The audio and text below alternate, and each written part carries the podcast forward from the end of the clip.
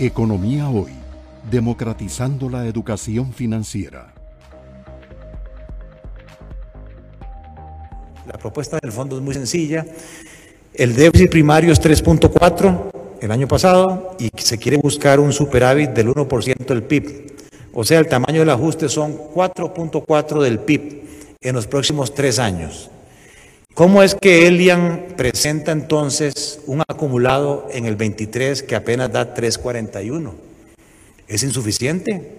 Si el tamaño del ajuste es 4.4, simple aritmética, ¿dónde está el 1% restante? A mí no me han querido dar los números, pero tal vez a ustedes sí.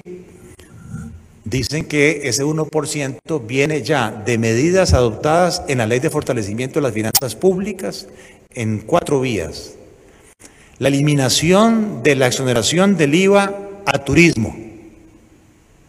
Yo quiero ver eso. La eliminación de la exoneración del IVA a construcción.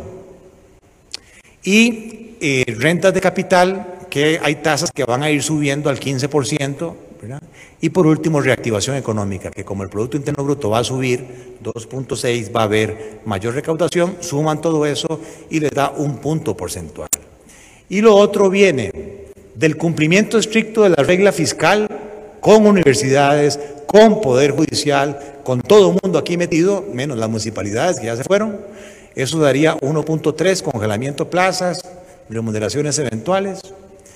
La ley de empleo público, que ojalá que las mociones de don Rubén Hernández se aprueben como tal, eso nos daría casi un 1% en el 2023.